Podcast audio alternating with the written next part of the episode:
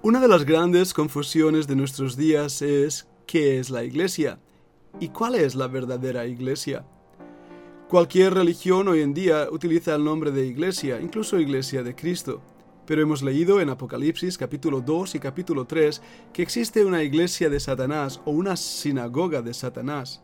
¿Cuáles son las características de esta iglesia? La Biblia nos menciona en una sola palabra, la apostasía. Pero vamos a buscar el texto y vamos a leerlo. En 2 de Tesalonicenses capítulo 2, empezando en el versículo 1, Pablo muestra una gran diferencia entre qué es la verdadera iglesia y qué es la iglesia apóstata. La palabra apostaseo quiere decir caer de. Es decir, estás en un lugar y lo dejas, lo tiras atrás, te caes de.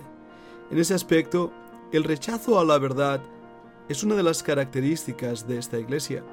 Pero vamos a contrastarlo leyendo todo este capítulo, capítulo 2 de 2 Tesalonicenses.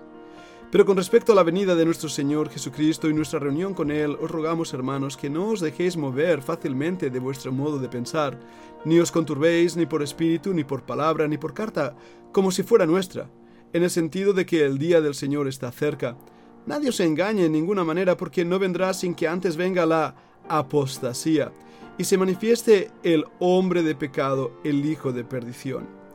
Pablo está hablando a la iglesia que esté vigilante, el tiempo de la venida del Señor se está acercando, pero no tienen que ser engañados. Una de las características de los últimos tiempos es que vendrá la apostasía, el dejar la verdad, el caer de la verdad y se manifestará el hombre de pecado, el hijo de perdición. Y ahora versículo 4 nos da las características de ese hijo de perdición, el cual se opone y se levanta contra todo lo que se llama Dios o es objeto de culto, tanto que se sienta en el templo de Dios como Dios, haciéndose pasar por Dios. ¿No os acordáis que cuando yo estaba todavía con vosotros os decía esto? Y ahora vosotros sabéis lo que lo detiene a fin de que a su debido tiempo se manifieste este hijo de perdición. Está siendo frenado, hay algo que lo detiene. ¿Y qué es? Es la iglesia. Y es el Espíritu Santo, por supuesto, porque si no está el Espíritu Santo no estará la iglesia. Así que cuando el Espíritu Santo es sacado de en medio, implica, por ende, que la iglesia también va a ser sacado de en medio porque no puede ser una iglesia sin el Espíritu Santo, ¿verdad que no? Ahora, el versículo 7 nos habla de que ya estaba obrando, porque ya está en acción el misterio de la iniquidad. Solo que hay quien al presente lo detiene, hasta que Él, el Espíritu Santo, a su vez sea quitado de en medio. Y cuando ese Espíritu Santo y la Iglesia sean quitados de en medio, entonces se manifestará aquel inicuo a quien el Señor matará con el espíritu de su boca y destruirá con el resplandor de su venida. Inicuo cuyo advenimiento es por obra de Satanás, con gran poder y señales y prodigios mentirosos. ¿Lo veis? En Apocalipsis nos habla de la sinagoga de Satanás. Y en esta sinagoga de Satanás se hacen señales y prodigios con gran poder, ¿eh? Pero son mentirosos, son engaños porque Satanás es padre de mentira. ¿Qué objeto y principio tienen? ¿Qué objetivo tienen estas señales y prodigios? ¿Llevarnos a la verdad? No, en absoluto. Más bien traer confusión y engaño. Es lo que dice el versículo 10. Y con todo engaño de iniquidad para los que se pierden, por cuanto no recibieron el amor de la verdad para ser salvos. Qué palabras que deben despertarnos realmente si estamos metidos en una iglesia, sinagoga, donde los prodigios y las señales son la norma del día. Tal vez sería momento de darnos cuenta que estamos abrazando no la verdad, sino el engaño, el engaño de iniquidad para apartarnos de la verdad. Y estas son palabras muy, muy fuertes.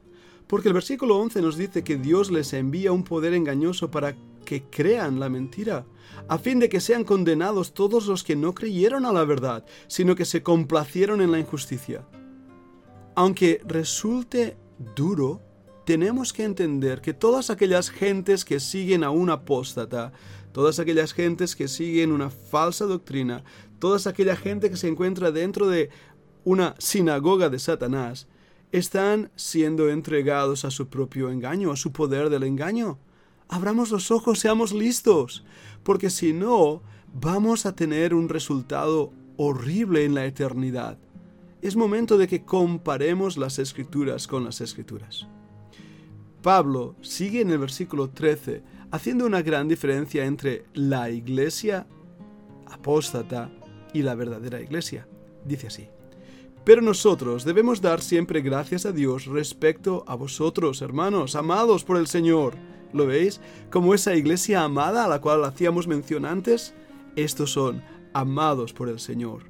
De que Dios os haya escogido desde el principio para salvación, mediante la santificación por el Espíritu y la fe en la verdad.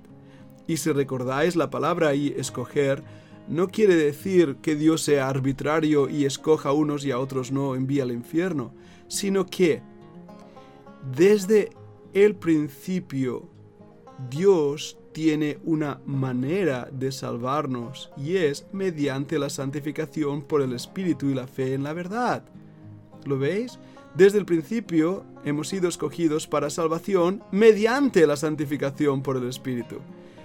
La salvación no es un escogimiento dictatorial de Dios, sino el resultado de Él que Él conoce desde antes de la fundación del mundo quién iba a creer.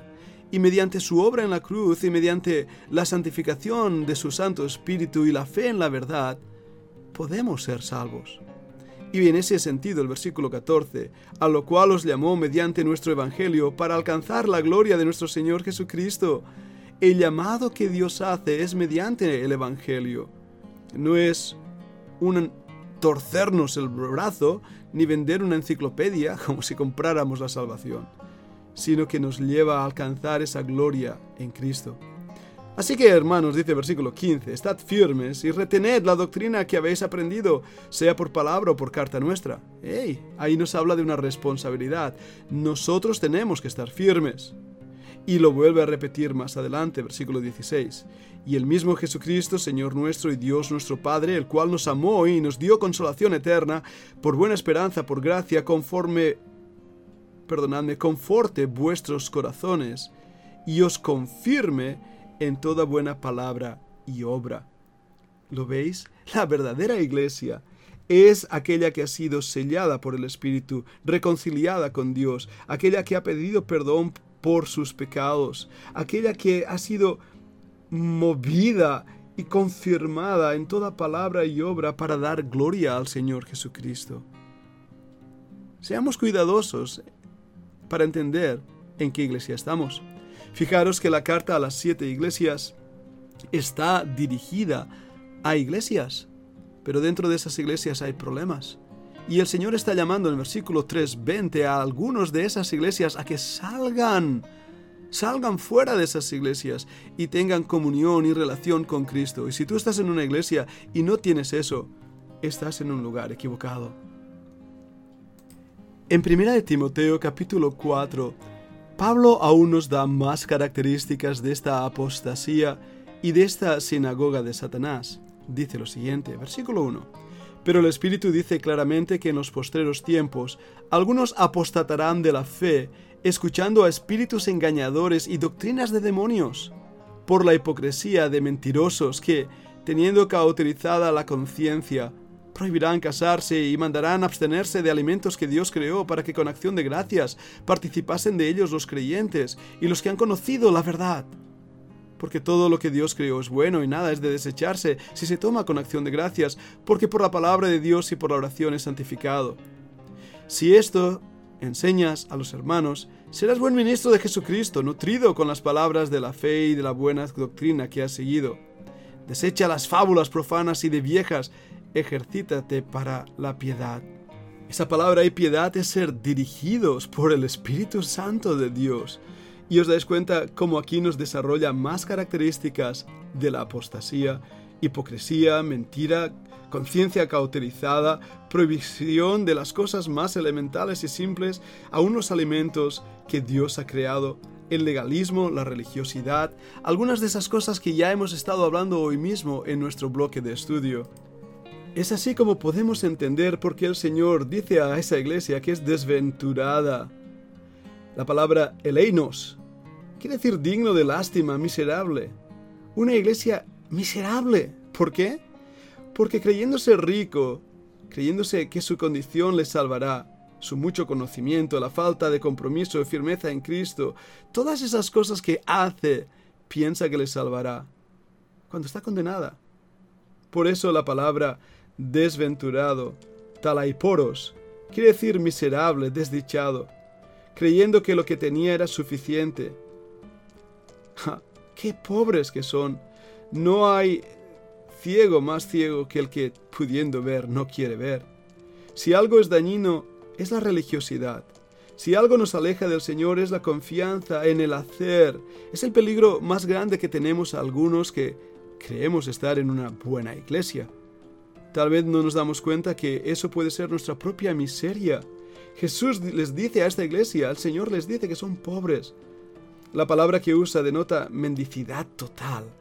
La vida del Hijo de Dios no depende de sus ejercicios espirituales ni de sus ritos, depende de su apego a la vida verdadera, la comunión con Él, seguir sus pasos y gozarse en Él, aún en los tiempos más adversos.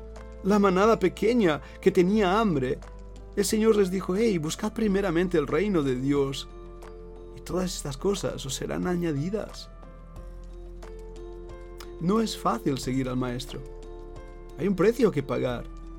Pero la manada pequeña, el remanente bíblico, está dispuesto a hacerlo. Ahora, me es triste decir que debemos también confrontar eh, la falsa doctrina y el pecado.